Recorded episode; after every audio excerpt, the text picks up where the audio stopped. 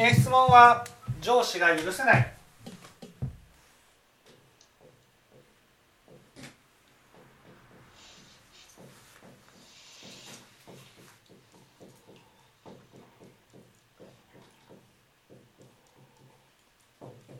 ね。なんで上司が許せないんだと思います？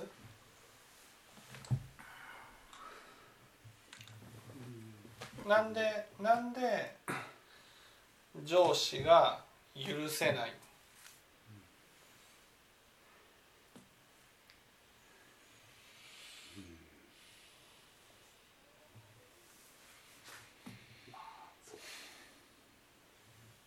責任が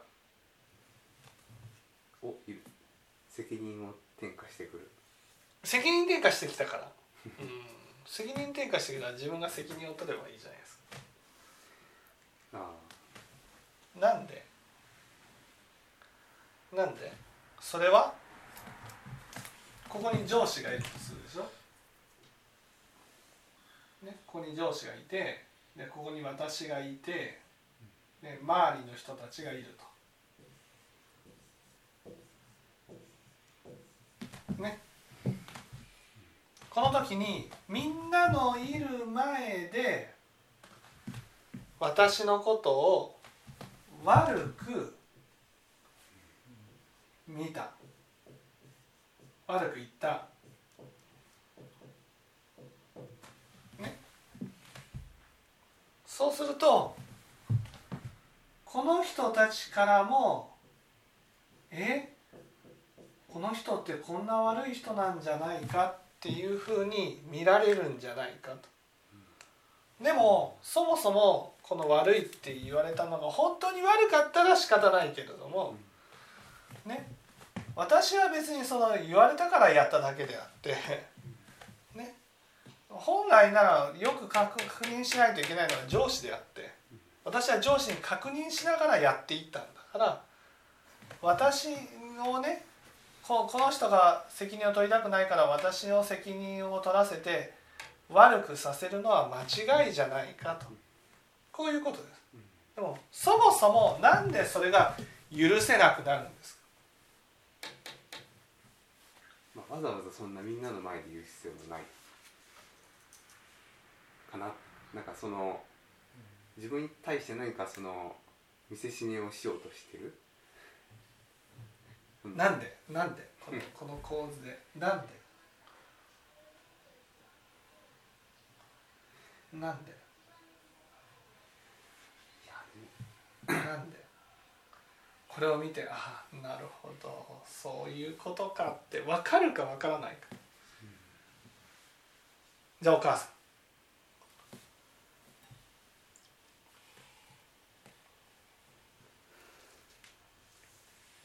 ん。ね上司がみんなのいる前で私のことを悪く言った。と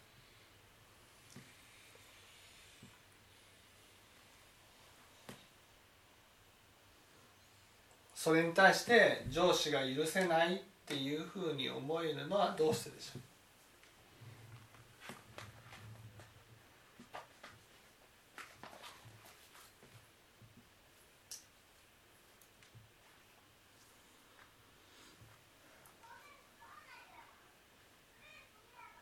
うんみんなからダメな人間と思われたあ悪悪いっていうふうにだからどっか責めるのがないと。責める？うん責めて自分を善人にする。悪意じゃなくて善人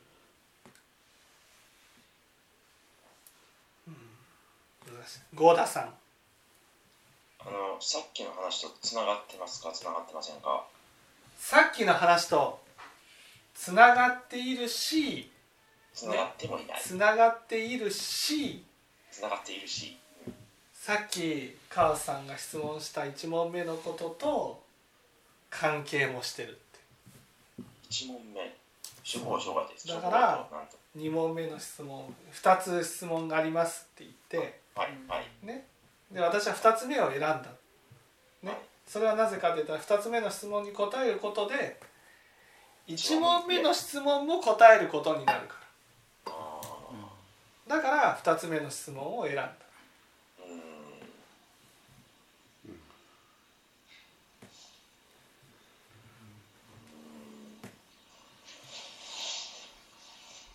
難しいですかね。難しいですね。ね。お父さん。なんだろうね、えっと自分がやってもいないっていうのか自分が行動したことじゃないのに作ってみんなの前で言われたというのがやっぱし自分を悪くみんなから見られたということがこう記憶にずっと残ってほこれ記憶に残ってこれがいつまでも思い出す。から上司がいやもうね嫌った全然違うんですよ全然違う。全然違う全然違う。全然全然違うんですわからん。じゃあ藤原さん。まあちょっと諸行と諸法の話が出てきてから分からなくな分からなくなったっていうのは、まあ、もももともとあの分かってないのかもしれませんけど、まあ、ちょっと諸法諸行は全く関無関係で思っていることで言うと、え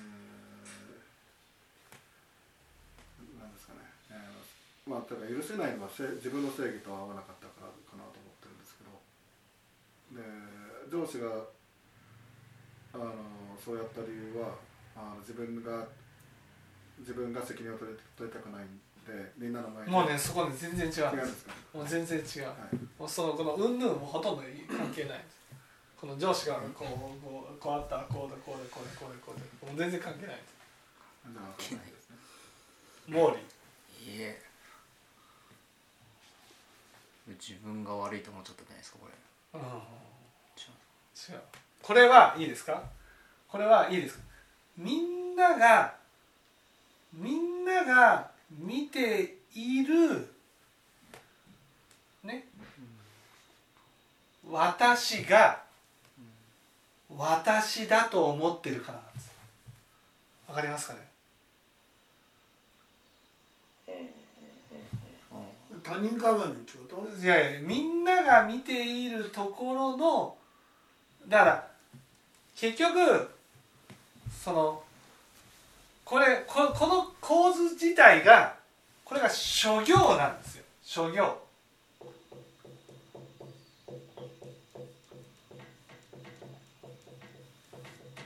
諸行なんです。諸行っていう感感覚はみんなが生きている世界の中に私も存在していてそしてみんなが見ている私こそ本当の私だと思っている状態ってことです。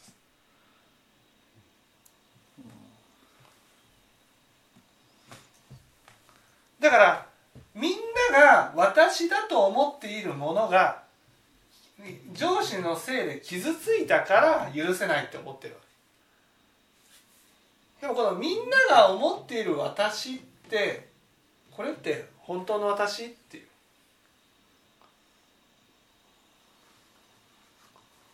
え他人鏡ってことじゃないですか？そうこれ他人鏡。他人鏡っていうことはこの他人鏡が見ている私は間違いなく我なんです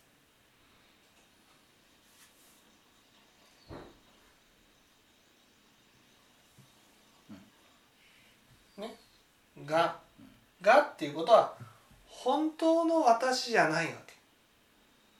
でもそれが許せないっていうふうに思ってるっていうことはこのがこそ本当の私だと思ってこれを大事にして生きてるってことなんです。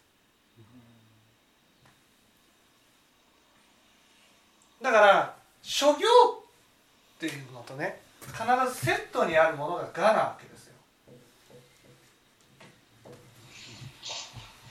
諸行の諸行だからこのこここっていうのはねいわゆる何とも言うけどなかなかこのイメージイメージしてもらうのがなかなか難しいですけどこの世界にはいろんな人たちがいてそのいろんな人たちが私とはこういう人間だと思っている私っていうものがあると。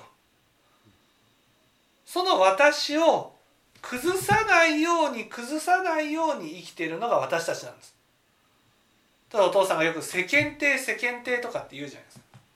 世間体っていうのは人が私のことをどう見てるかっていうことですよね。そのどう見てるかっていうことが傷つくと自分が傷ついたように思うっていうことなんです。この上司は私のことを悪く言ったけど傷ついたのは我であって私じゃないんですよ。わかります？傷ついたのは我であって私じゃないわけです。でも多くの場合は私イコールがになってないです。かそう私イコール我になってるからだから我が傷ついたから許せないっていうふうに思うわけ、うんつまり自分が大事にしてきたこのイメージをねこの上司は崩してきた、ねだからこの上司のことを許せないっていうふうに思う。でもそもそもこの我を私だと思っているここから苦しみが起きてるわだからこれが私じゃないって思ったら全然「うん全然 OK だよ」ってなるわけ。上司許せないにはならないわけ。ですなぜかって言ったら上司が見ている私もみんなが見ている私もそれは私の私ではないって思ってるから。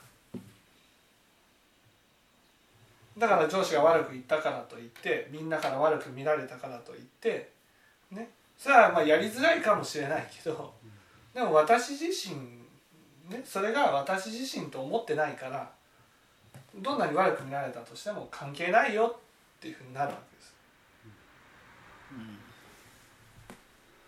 これでも現実世界では昇進だとか評価の対象になるんじゃないの？それ全部諸行だから。うん。昇進とか。だからそこそこに私たちは価値を置くわけです。価値。諸行のつまり諸行の世界にね価値を置いて価値っていうのは我なんね。価値を置いてそこに我をつけるわけ。昇進とかそういうことも諸行の世界の話なんですよ。うん昇進で傷つくとそう昇進に傷つくとかそういうのもいわゆるそれってそこに価値を置いてうん価値を手に入れたら価値のある人間になれるっていう思いからやってるわけ。だけど仏教を聞いていくと分かるじゃないですか。これこういうものに価値を手に入れてね価値を手に入れてそこに我をつけると、ね、価値のある人間になろうとすると私たちは間違いなく京満山を登るんです。うん。京満山を登る。そうするとこの自分の京満山を登った分だけねそこから降りれなくなるんですよ。降りれな降りれなくなるっていうのは価値を失った時に自分はこの状態から降りることができずに今の自分を惨めだっていうふうに思うわけ。ね、で苦しむわけですよ。だけどこの世界においてどんなものを手に入れたとしてもね諸行は無常だから諸行は無常だからどんな価値を手に入れたとしてもそれが崩れてしまうわけでも崩れても自分が登っていた京満山は降りられないんです。例えば臨終になるとね全ての価値を失うわけ。全ての価値を失うけど高いところにいる自分は変わらないんです。うんだからねいわゆるこうねちょっと登ったちょっと登った私よりもさらに登った私。さらに登った私よりもっと高いところまで登った私の方がね。私のことをすごく責めるんです。こんなこんなダメなやつこんな悪いやつ。だから人生っていうのは頑張れば頑張るほど価値のあるものを手に入れれば手に入れるほどこの価値にとらわれてこういう自分だと見てもらわなくちゃいけないっていうね他人鏡の価値がどんどんどんどん上がっていくわけですよ。でそういうふうに見てもらわないと全部苦しみに変わるわけです。私たちのこのね京満山の喜びって優越感だけなんですよ。優越感だけが幸せなんです。あと全部苦しみなんですよ。これがね分かってないんです。みんなこう京満山を登っていくことが幸せだと思ってるんです。この京満山を登る登ることがね幸せだと思うから煩悩が起きるんです。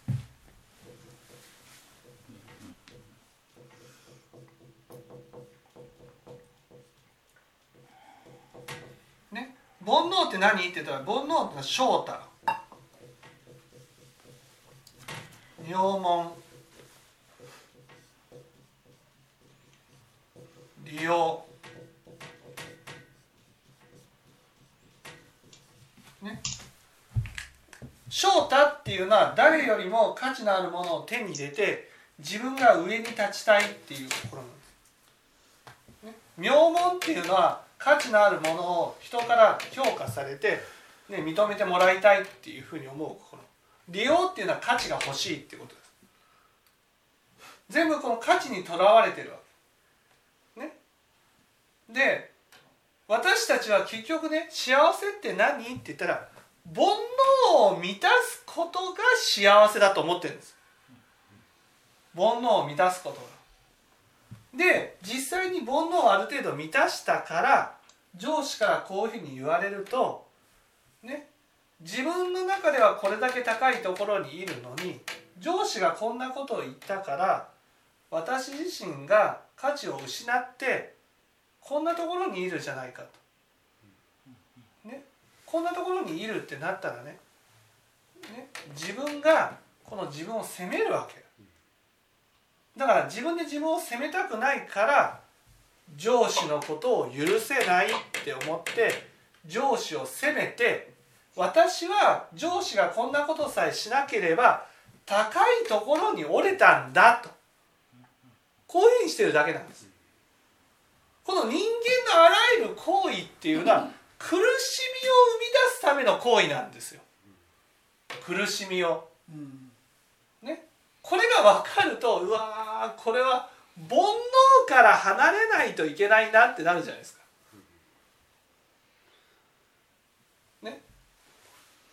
煩悩煩悩を満たすことが幸せになってるけど煩悩を満たすと苦しみが起きてくるわけですよその分だけ。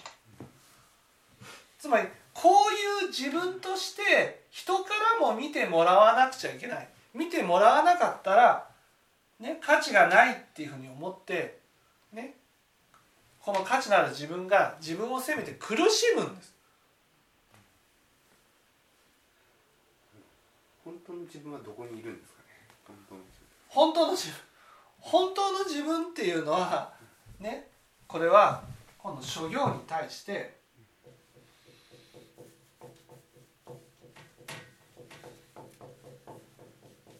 諸法なんです。だから諸行は無常。諸行は無常というのはみんなの中でイメージしている私っていうのは無常のものなんです。無常のものだからねたとえ上司が例えばね上司が私のことを悪く言っただけで私のこの価値が崩れるんです。ね私がどんなに努力したとしてもどんなに頑張ってたとしても上司がみんなの前で私を非難するだけで私の価値が崩れて、ね、私自身は価値がない人間へと下げられてしまうわけです。ね、こういうものなんです。だから諸行は無常だ。無常だっていうことが分かれば分かるほどこんなものにこんなね一生懸命頑張って登っても苦しみを生み出したい上司がちょっと悪く言うぐらいでみんなの前で。それだけでもう苦しくなるような価値を失うようなこんなものを求めていく人生から離れたいって思うのが仏教じゃないですかそもそも。こういうものを求めている限り上司がこれをやらなかったとしてもね最後臨終には価値がガーンとなくなるわけ。でそうすると高いところにいるところが降りることはないからもうガンガン攻めるっていう五章の一大事を生むだけなんですよ。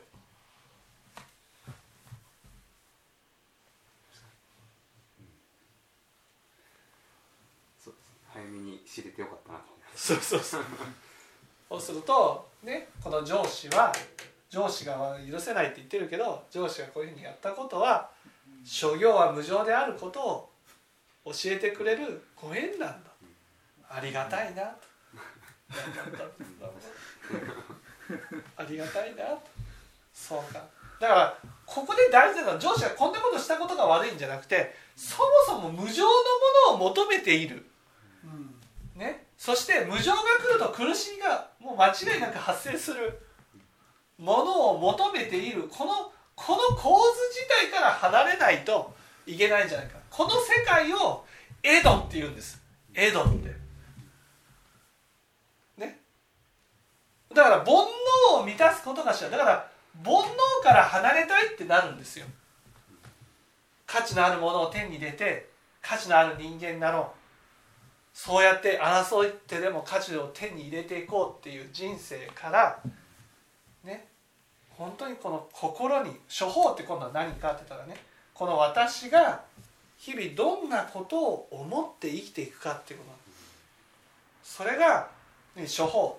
私の心の世界を生み出しているだからこの諸行では価値を問題にしていたけどね処方はね心なんです。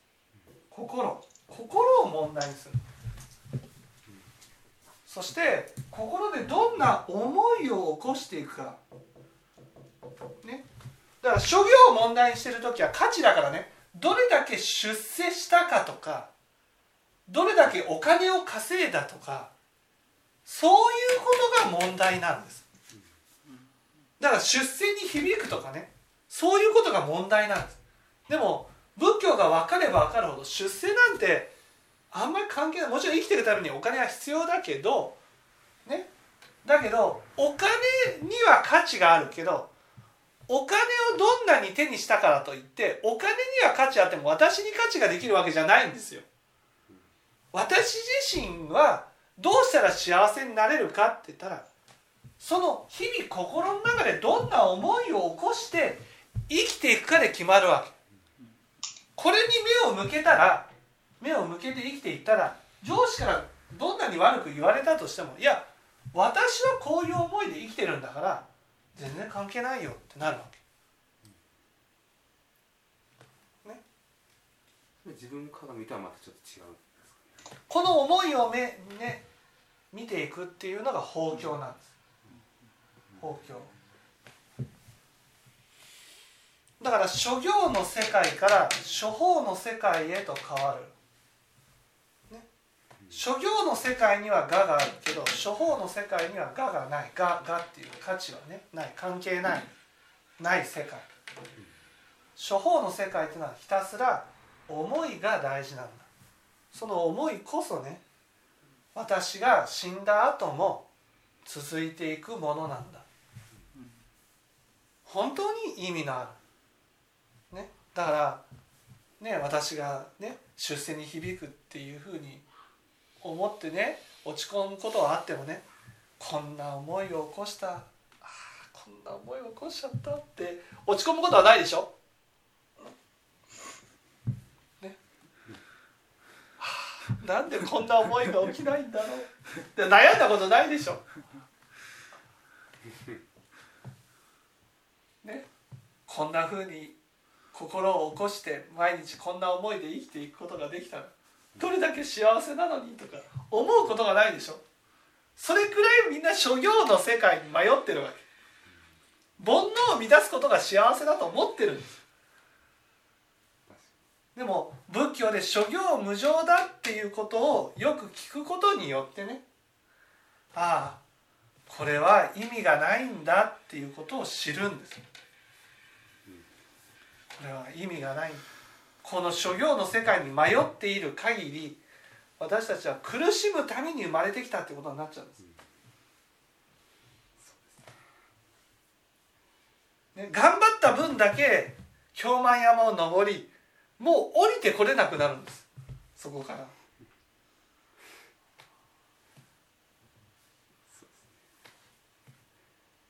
でちょっと上司が悪く言われただけでねもうガラガラガラと価値が崩れてで苦しむようになると。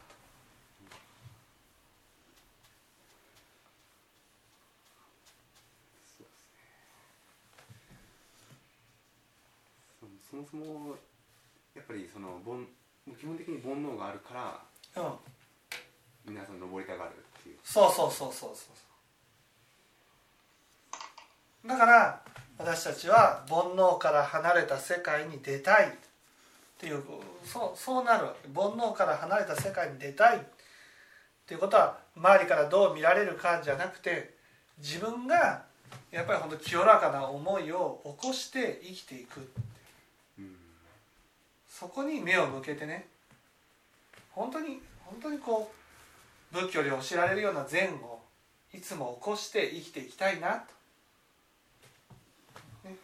そんな価値にとらわれるんじゃなくて価値なんてどうせ無常なんだから崩れていくんだからそんなものを求めて苦しみ苦しみながら生きていくよりもねその思いを大事にして生きていこう。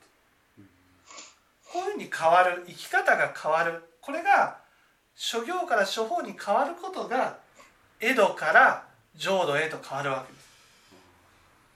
だから私たちは浄土に行くっていうことはねもう煩悩から離れるってことなんです。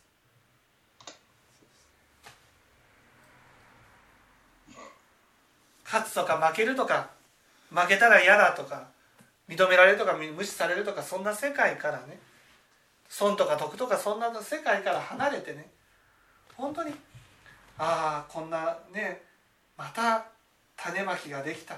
幸せだな。家に帰ってきた時に靴がね乱雑になってた。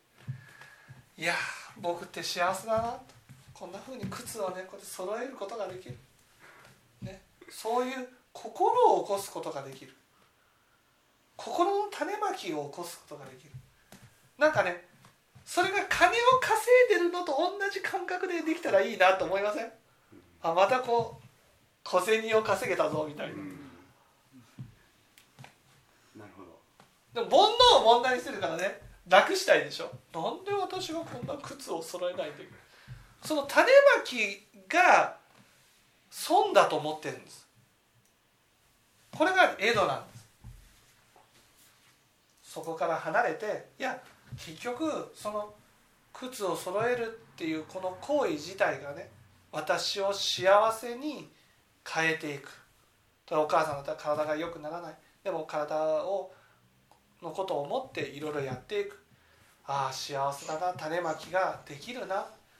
もし健康になっちゃったらもう私種まきしない、ね、楽に流れちゃう。そんな私がいつまでもいつまでも種まきができる。そういう身になれた、これを本当は喜ばないといけないんだな。と上司は何でやらないんだと。私は何でやらなくちゃいけないんだ、あ私は種まきができるから幸せだそういう考え方に変わっていくっていうことが諸行から諸法に変わるってことなんです。もう本当に180度こうですね。考え方が変そう。わるっていうか。そうそうそう。この諸行よりも諸法でこう会社勤めてやった方がかえって出世するのかもしれない。そうそうそうそう。こん。な目先で利用とかこんな翔太ことばっか考えてねそうですね。人から見たらいやらしく感じるよね、すぐバレますからね。うん。確かにそうですね、長期的に見ても絶対、ね、こっちの方が。そうそうそう。そうそれは本当に大事なものが本当にだから結局ね諸行を問題にしてる限り人生に意味なんてない。いや意味があるとしたら苦しむために生きてるってことになるわけ。そうですね。それが処方に変わることによって死んでもこのね諸行は無常だけど処方は無常じゃないわけ。もう死んだ後も残っていくんですよ。自分をずーっと幸せにしていくんです本当はどんな大金を手に入れることよりも清らかな心で生きることの方がずっとずっと幸せなんですよ。それ身につい身につくから。そうそうそうそうそう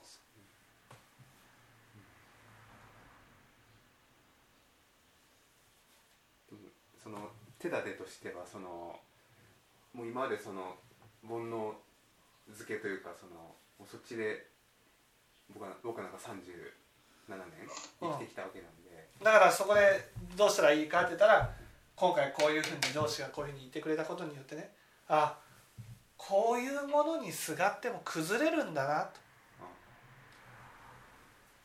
だからどうしても上司がこういうことを言ったことが許せないっていうのは諸行は無常じゃないよって言いたいだけなんです。諸行は無常じゃない。無常じゃない。この上司がこんなことやったのが悪いんだ。あもう完全に。人のせいにしてるっていうこそうそうそう。でもこれはこんなことぐらいでこの自分が積み上げてきたものが崩れてしまう。こんな世界もうこんな世界から離れたいと。もう煩悩煩悩を満たす幸せなんてね結局全部苦しみに変わる。こんな世界から離れたい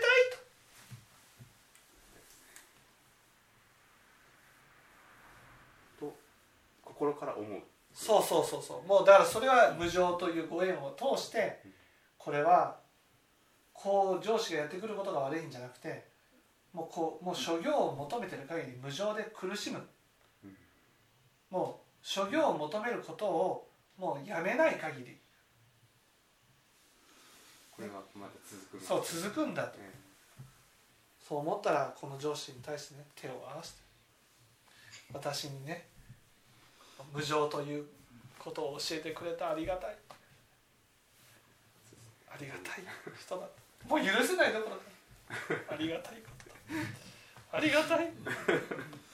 こういうふうになるわ。そうですね。本当にそういうふうに教えてくれたっていうのは本当に彼がいなかったら多分おウイルスも出ないわけですそうそうそうそうそう。そう。もうこうこういう価値観ねもうこの価値観から離れたい。もうもうだって絶対苦しむってもう分かるじゃん。どうやっても苦しむ。にだって五章はねもうだって価値だけなくなるから。高いところにいる自分は落ちないから。頑張ってきた分だけ価値を手に入れてきた分だけ。五章は激しい苦しみを感じてそして自分自身が崩壊してしまうわけですそうらしいですね今の苦しみのこの許せないっていう心の何何倍とかもう何十倍とか。何百倍とか。何百倍とかですそうそう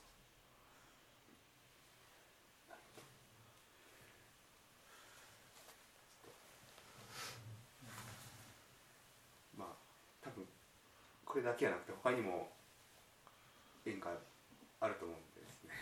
えーその時にああ無常やなって思えばそう無常やな。もうだから無常もと無常のものを求める、ね、無常のものに価値を置いてね求めていって京満山を登っていくようなねそういうもう人生を離れたいなと、うん。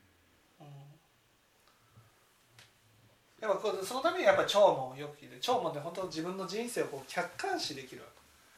客観視してああここれはどれだけやっても幸せにはなれない。苦しむしかない。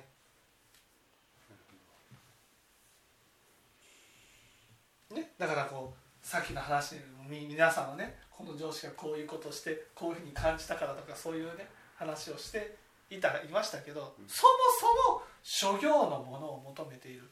この世界観自体が私を苦しめてるんだなと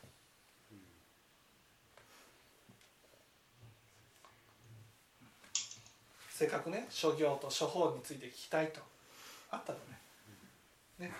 普段はこういう話し方はしないですけど、ね、ちゃんとこう上司からどう思うことをやめてみたいな感じの話をすると思うんですけど、まあ、諸行諸法について聞きたいっていう話でしたからね。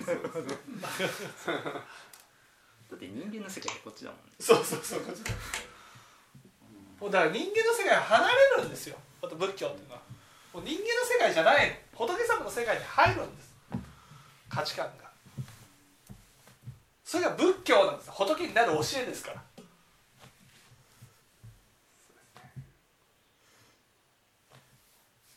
全くその違う世界というかもうなんか対処法とかそのテクニックとかでも全くないので。もう心の問題なんやなっていうふうにそ思いましたね。でも上司からわって言われた時に「ありがとうございます」とは思えないですね。やっぱりそのう後から振り返って。ああそういうことですね、うん。ええ。なるほど。それはちょっと今後は そういうふうに思うようにします。はい。分かっていただけたでしょうか